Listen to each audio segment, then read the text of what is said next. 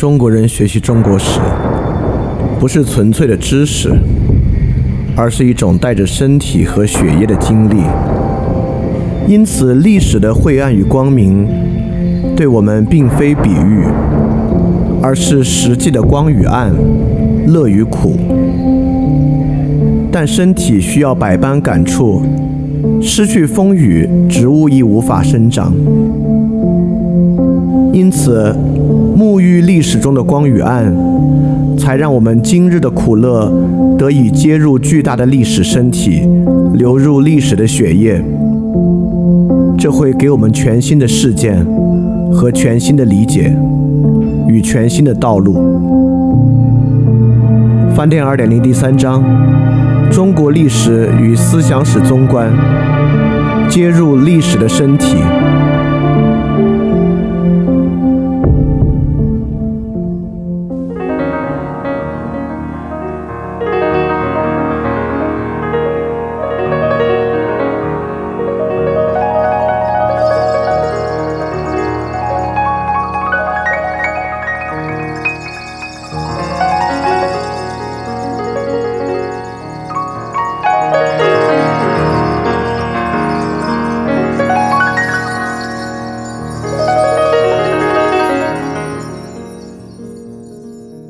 每一期二点零主体节目都配有讲义，讲义可以在 flipradio.dot3adisc.dot.com 下载。然后，如果你听到节目之中听到一声钟声的话，就代表讲义需要翻页了，跟讲义一起看更加方便。大家好啊，欢迎收听翻店二点零第三章的第二十二期啊。从这期开始呢，我们就进入开始讲秦汉的部分了。因为之前整个二十一期我们讲这个中国历史与中国思想史。实际上呢，讲的还是春秋战国，就是先秦的部分。从这期开始呢，我们就来讲秦汉的部分。那这一部分呢，对于中国历史来讲啊，其实是很重要的。因为我们之前一直反复念叨这个话，以致以至于念叨都快成这个歇后一个这个流行语了，就是这个百代皆行秦制度，百代皆行秦制度。那么如果说百代皆行秦制度呢，那么可以说，对于中国历史到今天而言，真正有渊源的呢？就是从秦汉的时期开始的。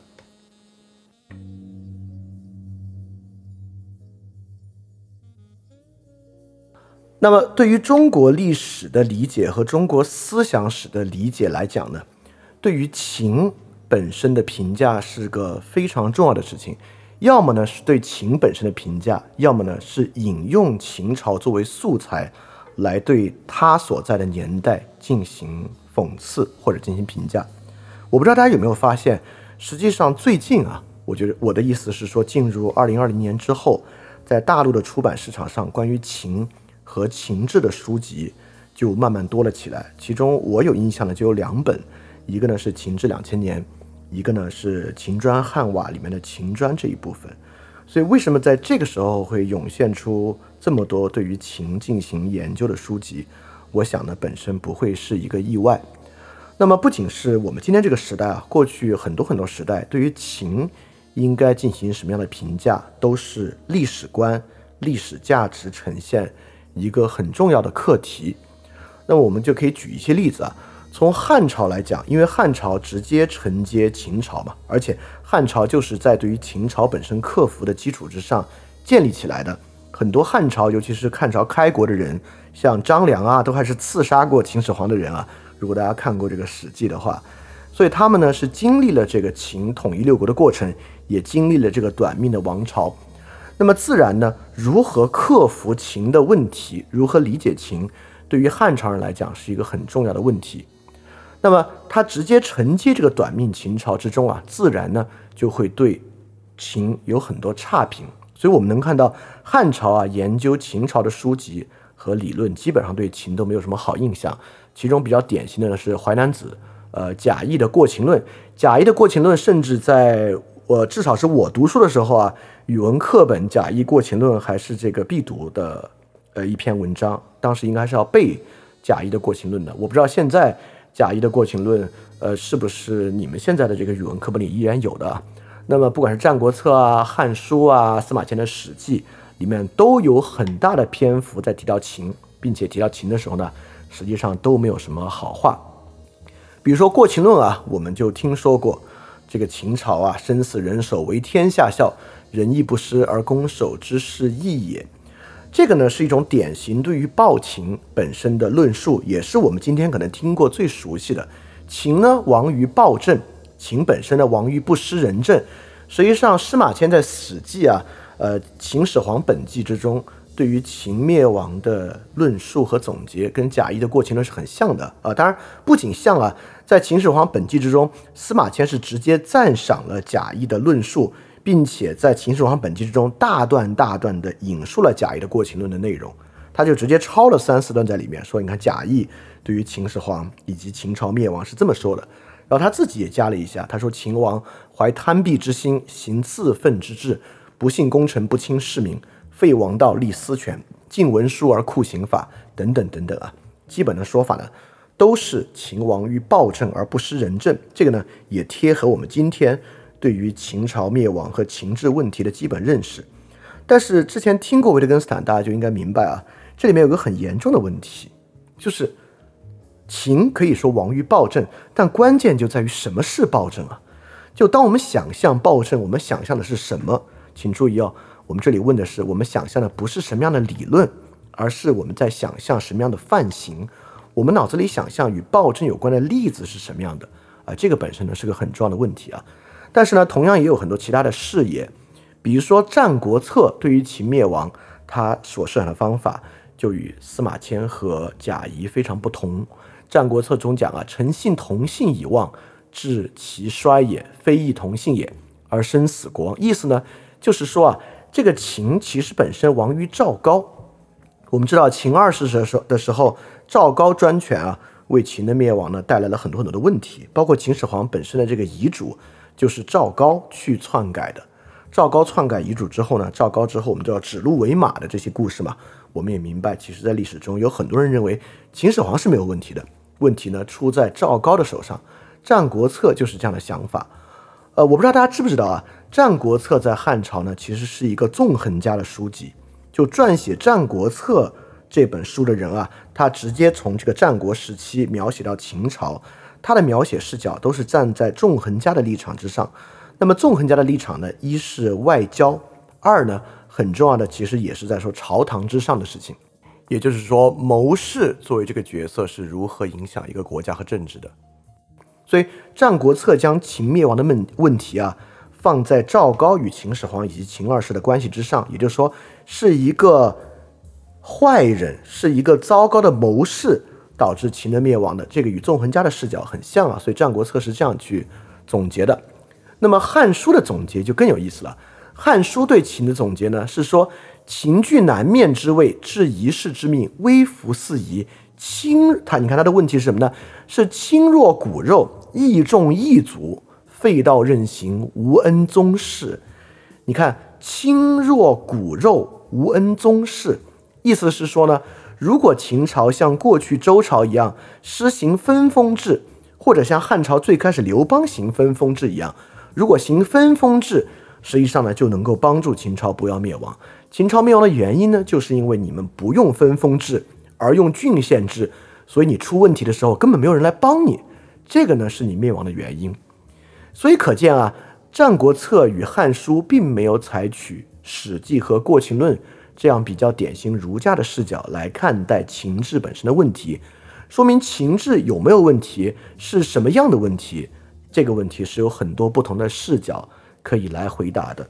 包括今天到网上，你会发现很多人说，如果当时是扶苏上位啊，秦呢就不会亡。所以说，秦的灭亡到底是秦始皇一个人个人意志的影响，是赵高一个人个人意志的影响，是秦二世一个人个人意志的影响，还是一个制度的问题呢？当然，历史不会有唯一的答案啊，它肯定是有各种不同的答案可以去解释它的。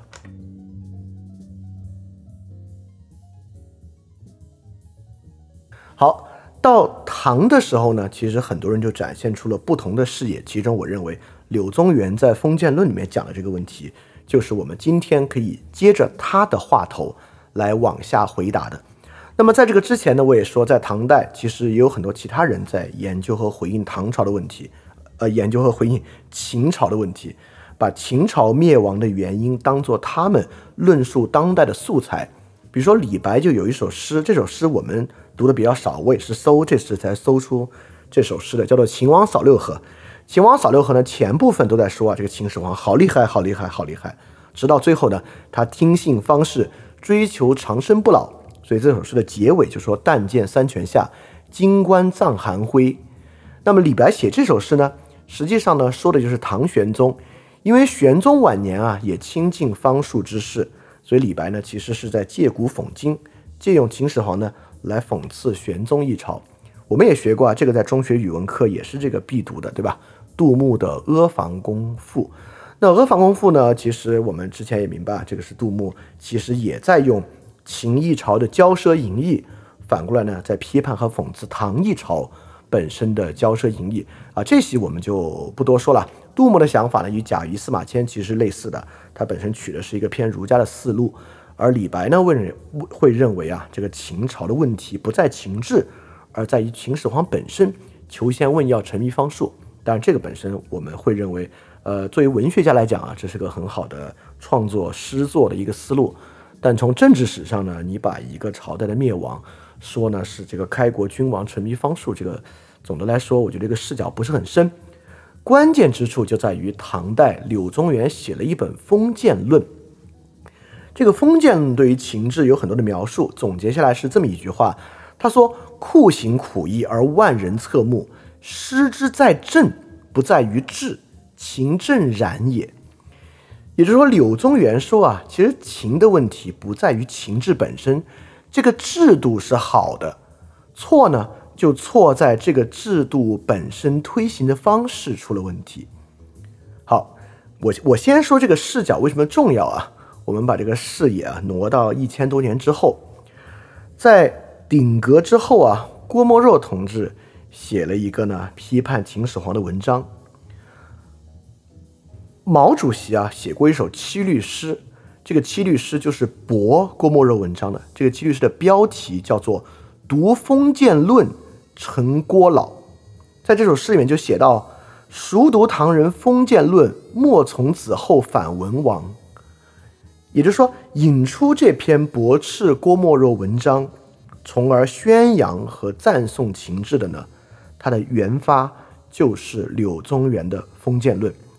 柳宗元写这部《封建论》啊，也有他独特的历史时期。我们知道，柳宗元是中唐之后的一位文人和政治家。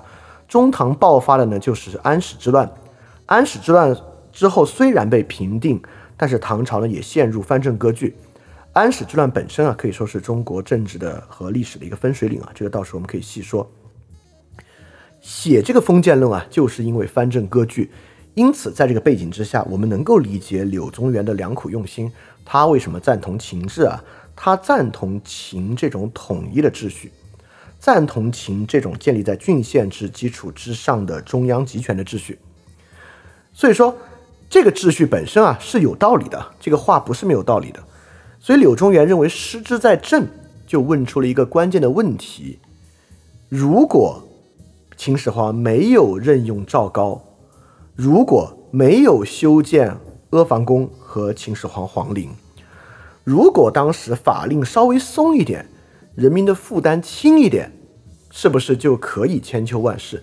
这个问题是可以问的，因为其实从我们来讲啊，秦的问题也是一些说起来非常显著、显性的一些问题，就比如说秦始皇陵和阿房宫。但我们明白，秦始皇陵和阿房宫并不是秦制本身最重要的元素，对吧？不是说这个郡县制就一定要修这个世界奇迹建筑啊，郡县制是不一定要修世界奇迹建筑的，是可以不这么做的。那如果不这么做，这个制度本身是不是就没有问题？对对，这种秦制的捍卫啊，今天的网上其实也很多。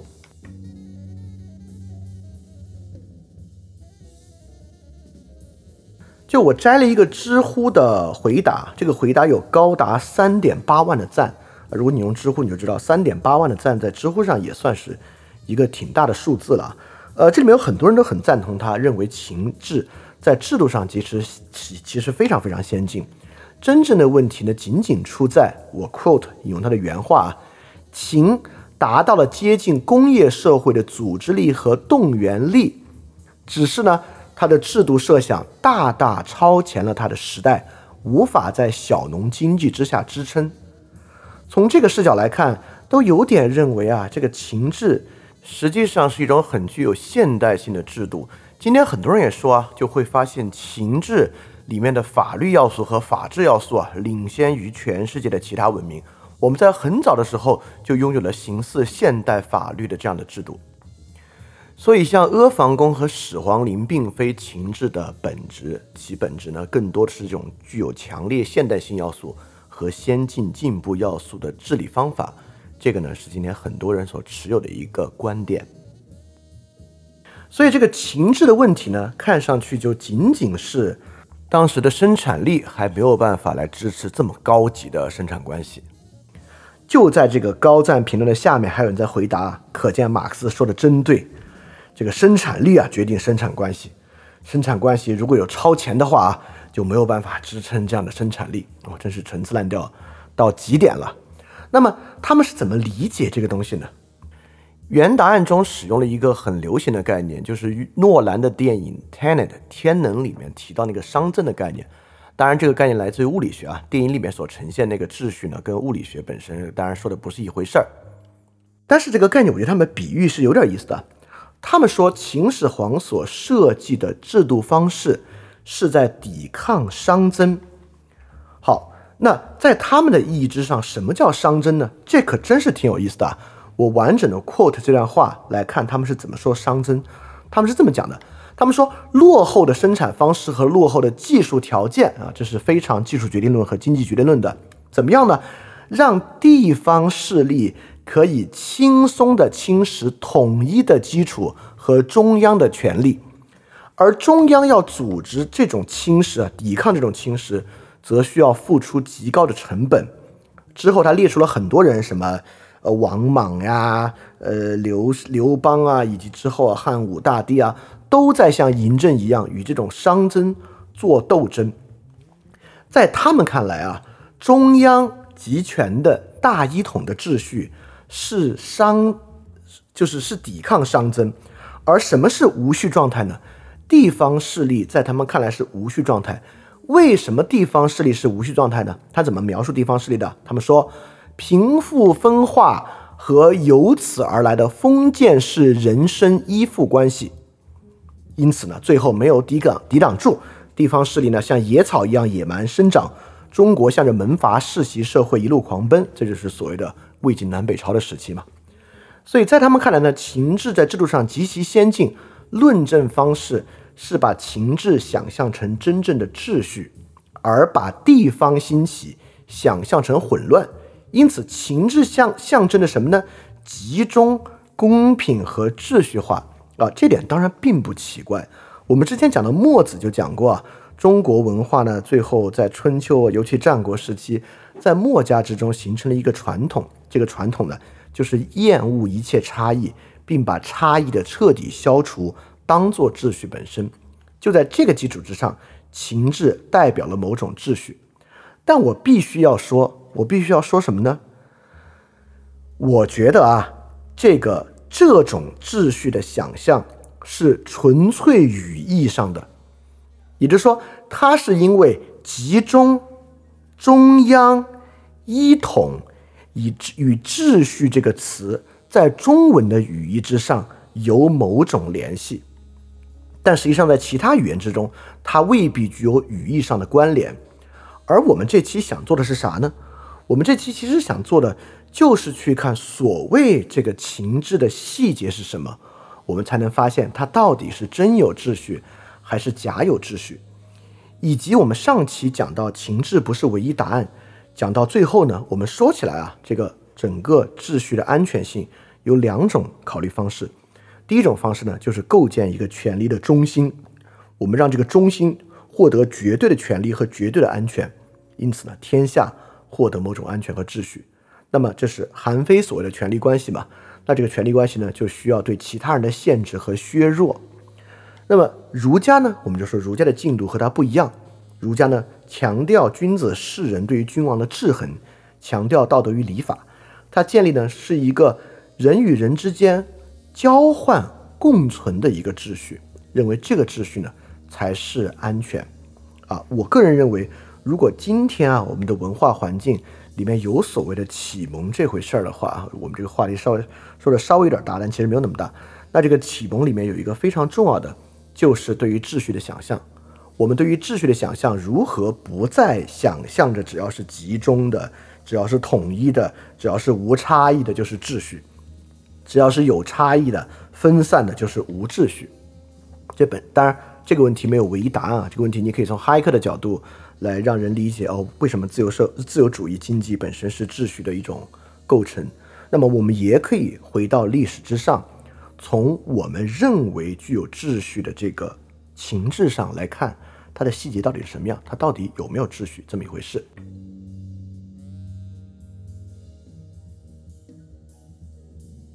所以我们要做的呢，就是超出一些标志性事件来探讨情志。为什么呢？是因为这些标志性的事件啊，我们今天可以问一个挺重要的问题，就比如说焚书坑儒吧。我们也知道啊，这个焚书并不是焚所有的书，它焚的呢，主要是诸国的历史。焚的是列国的历史书籍，焚的呢是这个各种各样的诸子百家的书籍，它不焚的呢是技术书籍，农学呀、医学呀、军事技术的书籍啊，它都不焚啊。所以说，焚书这个事儿啊，真正受到影响的呢，只是士人阶级，是这个古典知识分子。那么秦的时期，全天下有几个古典知识分子啊？实际上是真不多。站在今天一种这个文科无用论的视角之上啊，我们依然也可以想象啊，当时焚的呢就是这些无用的文科书籍，而有用的理工科书籍啊，其实都是保存下来的。从这个视角上看，更觉得这个焚书坑儒其实没啥呀。坑儒也一样，坑儒坑的甚至不是儒生，坑的呢其实是主要坑的是方士，坑的是当时在咸阳啊，就是。呃，就是在哄骗和欺骗秦始皇，他因为他要搞长生不老嘛，就欺骗长生不老这事的一些方式。焚书坑儒，对于我们现代人的权利意识的角度回看，会认为是一个很严重的事件。但如果我们回到那个历史的现场啊，对于当时秦的版图来讲，焚书坑儒这两件事影响的人其实还真少。那今天也一样啊，今天有很多呃事情对知识分子啊就不多说了。但是今天实际上真正做知识分子是表达的人在社会上也是很少的，所以这本身是一个很严肃的政治学问题啊。如果压迫和消灭少数人，大多数人就能够获得富足和秩序，我们应该这样做吗？这就是一个很严肃的问题，而且这就是今天很多人虽然没有人这么问他们，虽然他们没有明确的说过。但是今天很多人实际上选择的就是这么一个结果啊，所以我们就更有意义来看有没有这么一回事儿。通过情志来看，包括啊我们刚才说到的始皇陵、阿房宫是不是不修就可以呢？我们就想是不是修长城总好吧，修灵渠、修直道总好吧？那实际上当时秦朝在修什么呢？征发这么多徭役劳役在修啥呢？我们就要去看这个问题啊。包括我们一想到车车同文。呃，书同文，车同轨，我们觉得这个总是好的吧？就是标准化的建立，这个对于效率总是好的吧？所以说呢，我们就超出始皇陵阿房宫，那整个这个事儿就算不修吧，对天下人的影响就少一点啊。我们也超出焚书坑儒，就要去看，作为一个普通人在秦的生活是什么样的，由此我们来真正接触到。所谓百代皆行秦制度的这个制度，或者叫百代皆行秦政治，这个政治是什么样？它对于秦朝的普通人意味着什么？翻转电台需要你的支持啊！因为之前有长期以来啊，一直四年以来支持我的一个大额捐赠人，我跟他的捐赠期限到期了，所以现在呢，我要来看翻转电台啊有没有可能自己造血，可持续的继续发展下去。但是翻转电台呢会继续保持非知识付费模式，不管是电台节目、文章、知识社群，都保持全免费的模式，也不需要接广告或者做定制节目的方法，能够保持独立的运营。所以在这个背景之下，需要大家的支持捐赠，希望翻店呢这个创作机制可以保持下去。如果运气好啊，钱多于我自己的生活所需，它还会用于做事侠创作机制本身的创作补贴。所以说特别希望你通过 Patreon 和爱发电这两个平台赞助。如果你需要知道 Patreon 和爱发电的地址，请去 Show Note 之中看。好，谢谢大家了。